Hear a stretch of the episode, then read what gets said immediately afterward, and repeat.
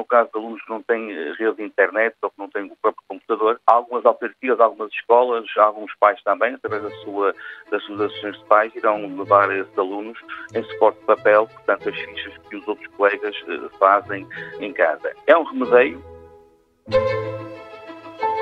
Viva! Está com o Expresso da Manhã. Eu sou o Paulo Baldaia. Mais de um milhão de alunos regressam às aulas, mas não à escola. A evidência de que esta solução aumenta e muito as desigualdades entre alunos não foi suficiente para o Ministério da Educação ser capaz de atenuar essa desigualdade que vai ao ponto de haver crianças e jovens que vão estudar, como ouvimos no som inicial deste episódio, recebendo em casa, em papel, as fichas que os colegas vão fazer numa sala de aulas virtual com os professores.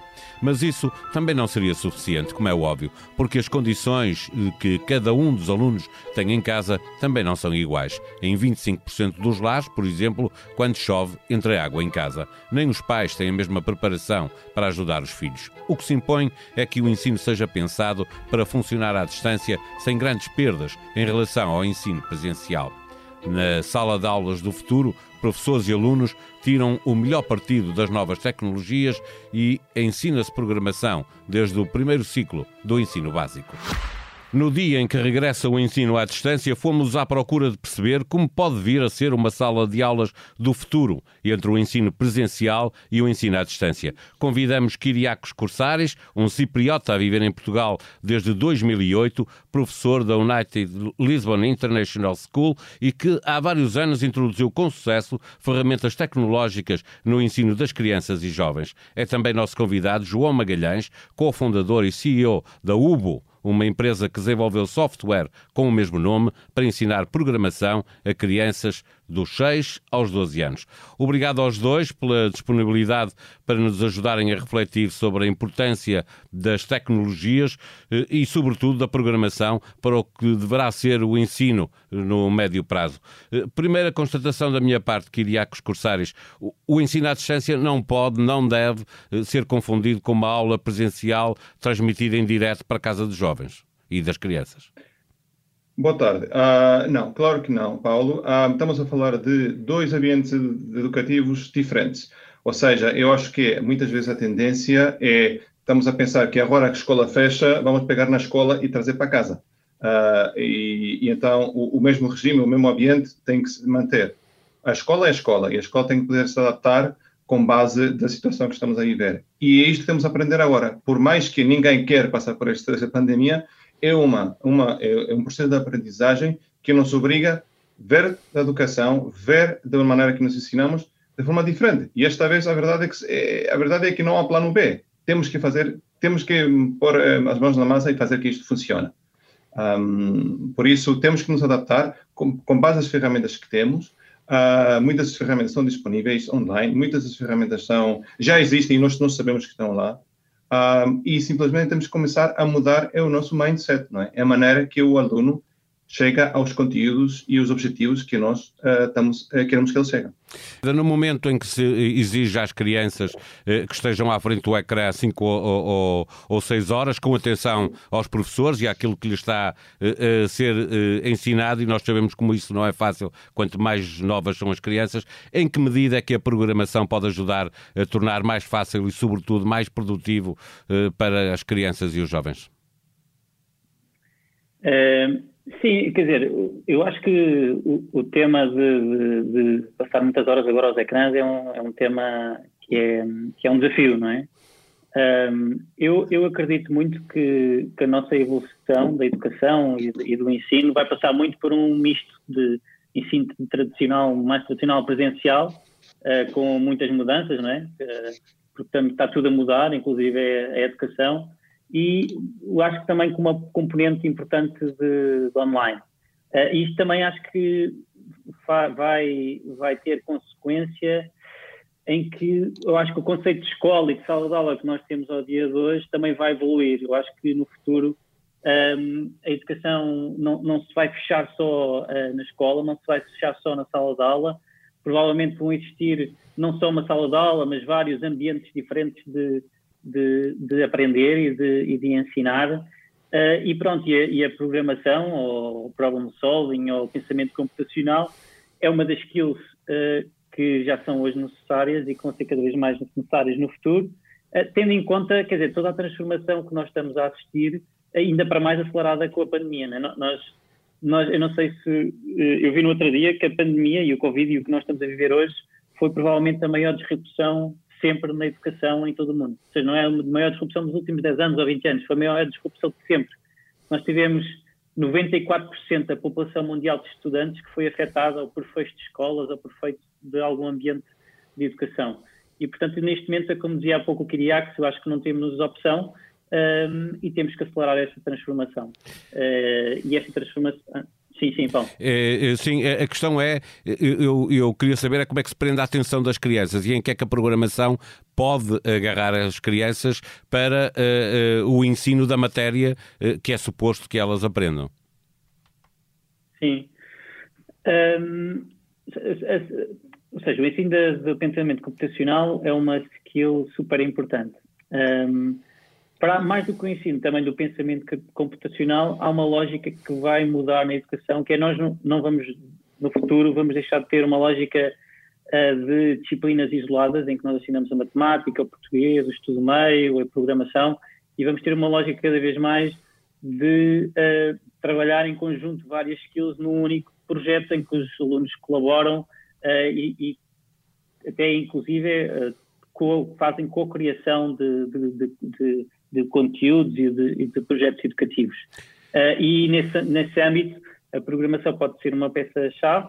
Uh, nós, no nosso caso, por exemplo, nós usamos muitas vezes uh, conteúdos de outras disciplinas que incluímos nos nossos exercícios que usamos na plataforma, em que abordamos temas, muitas vezes de matemática, muitas vezes outros, de outras disciplinas, dentro de um conteúdo e num ambiente online, muitas vezes, e com, e com uma lógica em que está subjacente sempre por trás o pensamento computacional e a utilização de ferramentas digitais, neste caso a Cariacos, eh, numa entrevista sua eh, que vi na preparação para esta conversa, chamou-me a atenção a introdução do jogo Minecraft, eh, que vem na, na, no, no, seguimento do que estava a dizer o João. Um, um, jogo que é famoso à escala global e que definiu, o Cariacos definiu como um lego digital no currículo da escola onde leciona. O, o que se procura acrescentar?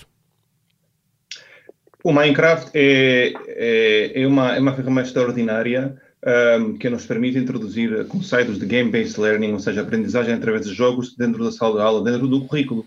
É uma plataforma que os alunos dominam, ou seja, vieram de casa já saber tudo e mais uma coisa sobre aquilo. É igual como o aluno vir para a escola e dominar o Word, por exemplo, e agora tem que ensinar escrita criativa.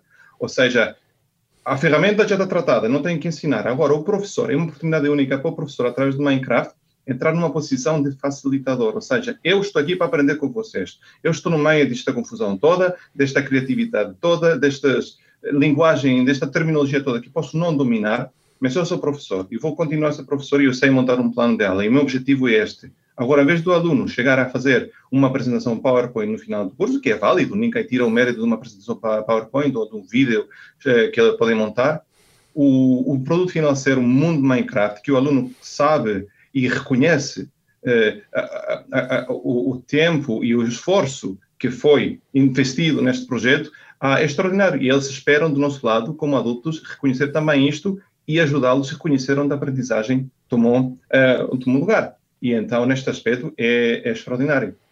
Eh, João, eh, eh, esta ideia de, de, que estava a falar o Quiriacos, de os alunos que já vão para a sala de aula sabendo mexer com o Word, por exemplo, é o exemplo mais simples para, para se perceber, é no fundo um, um bom slogan também para o trabalho que faz a UBO, no sentido de quanto mais os alunos souberem de computação e de programação, mais preparados estão para utilizar todos os instrumentos e aprenderem as diferentes disciplinas com base nos instrumentos que têm disponíveis.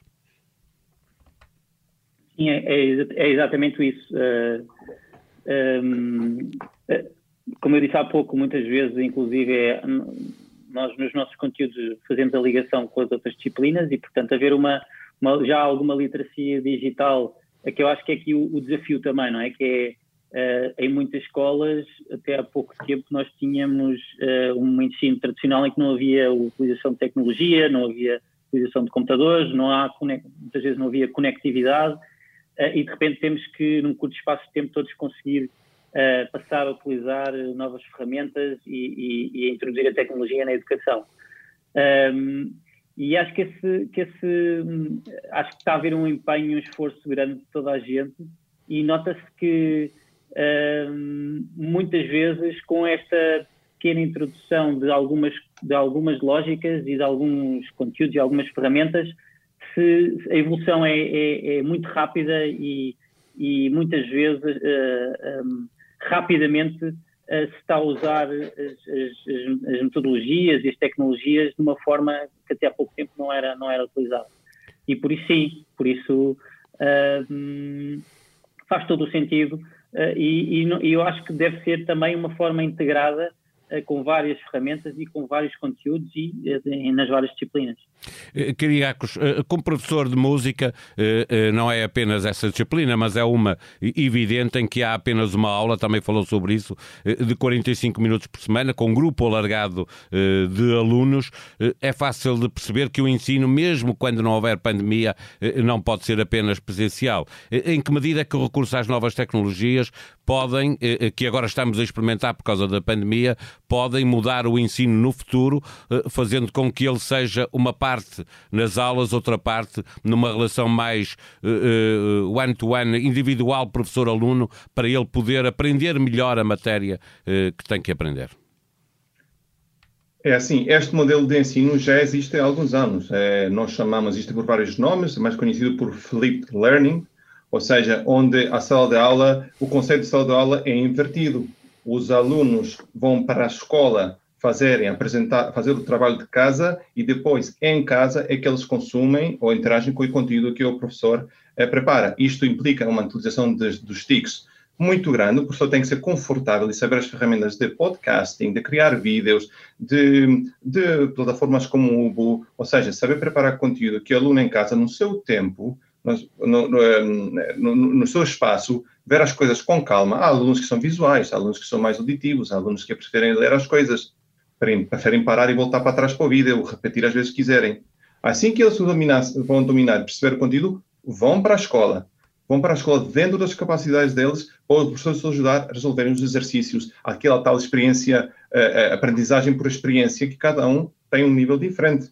E aqui o professor, seja com grupos grandes, pode dar uma, uma instrução mais personalizada, porque pode agrupar os alunos no nível de compreensão e o nível de capacidade que eles estão. Um, e, e, este tal flip learning é um conceito que até agora era muito teórico, mas de repente está a ser aplicado, estamos, está a ser projetado, vamos buscar os três próximos anos para hoje em dia, né? Um, e que realmente faz muito sentido quando já o, o online e o presencial é, acaba por ser uma, numa zona muito cinzenta. É, é uma maneira muito mais eficaz de olhar para os alunos com a diferença que eles têm. Alunos que têm déficit de atenção ou que têm dislexias de qualquer tipo eh, e que este modo de ensino eh, pode ser bastante mais eficaz, ajudando cada um a ultrapassar as suas dificuldades. Certo, certo, certo, porque as ferramentas existem. Um, tanto eu trabalhei já com várias, várias entidades que, seja Google, seja Apple, seja Microsoft, são empresas onde que eles investem muito tempo e recursos nas suas ferramentas. E existem ferramentas que são que ajudam uh, professores e, e, alunos com dificuldades de aprendizagem, com a maneira que consomem conteúdo, a, a, para ser mais fácil para eles. E, e, o acompanhamento, depois dizemos, é muito mais personalizado. Acaba nós estamos, a, estamos numa, numa altura em que aquelas palavras que sempre pensávamos que eram muito teóricas, aprendizagem personalizada, aprendizagem eh, experiencial, aprendizagem por, uh, por videojogos, uh, de repente é tudo muito tangível, de repente é tudo muito. Uh, está a acontecer à nossa frente e nós temos que reconhecer que um, são estas. Um, são estas novas tendências que já não são tendências, são as nossas realidades que estão a ser aplicadas à nossa frente. Para fechar esta nossa conversa, nós quando falamos de ter escolas tecnológicas, seja para o ensino presencial, seja para o ensino à distância, é um pouco como querer que todos os carros de repente começassem a funcionar com baterias, carros elétricos, porque se assim fosse, de um momento para o outro não haveria capacidade de produzir eletricidade para carregar todas as baterias. Acontece o mesmo com a rede Wi-Fi? É preciso fazer esse investimento? Não, não tenho dúvidas. Uh, ou seja, não sei qual é que é a necessidade de aumento da nossa capacidade ao dia de hoje, mas não tenho dúvidas que há aqui uma necessidade de um investimento grande em infraestrutura um, e que está a ser feito um esforço neste momento para, para isso acontecer, porque quer dizer, sem esse investimento não é possível, não é? Nós sem computadores e sem conectividade é muito difícil fazer esta transição. Um, já agora, se calhar, só para ligar ali ao que o Criaco estava a dizer há pouco, só um comentário rápido, que é um, é, é, estas tendências que se falava de, de, que, de customização quase das necessidades, muitas vezes individuais dos alunos, que é uma tendência também que nós vimos a assistir. Um, existe também uma, uma, uma, lógica mais, como se falava há pouco nos jogos, a lógica de dos conteúdos serem, não serem quase uma receita igual para todos, mas ser, ser muitas vezes uma lógica que nós chamamos mais engaging, ou seja, mais uma lógica de, de criar uma maior motivação do lado do aluno um, e, uma, e, uma, e, uma, e uma, muitas vezes com a utilização até de jogos também durante, durante o ensino. Uh, e também eu acho que há aqui outro, outro, outro tema interessante que é a própria, a própria lógica hum, que nós temos hoje, que é os alunos, até há pouco tempo que tínhamos na educação, que é a lógica seria, passava muito para os alunos conseguirem reproduzir o que aprendem na escola, eu acho que há aqui uma inversão para cada vez mais. Na educação nós vamos testar como os alunos conseguem extrapolar o que sabem eh, ou o que aprendem e depois como é que conseguem aplicar este conhecimento em situações reais e em novas situações. Eu acho que isto é outra tendência que nós estamos a assistir e que se vai verificar nos próximos tempos também.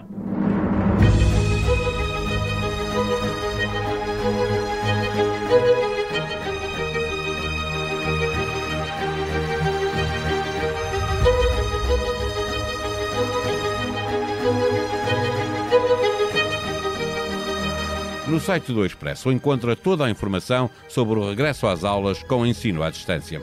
A evolução da pandemia em Portugal e no mundo e o debate político sobre o tema são também destaque em expresso.pt, onde encontra igualmente mais um exemplo de jornalismo de dados em 2.59 para explicar o mundo. Um trabalho de Ana França e Joana Beleza para ficar a saber quanto tempo passamos na internet e nas redes sociais. A sonoplastia deste episódio foi de Ruben Tiago Pereira. O Expresso da Manhã é um podcast diário que pode subscrever nas plataformas digitais Spotify, Apple Podcast e SoundCloud. Voltamos amanhã. Tenham um bom dia.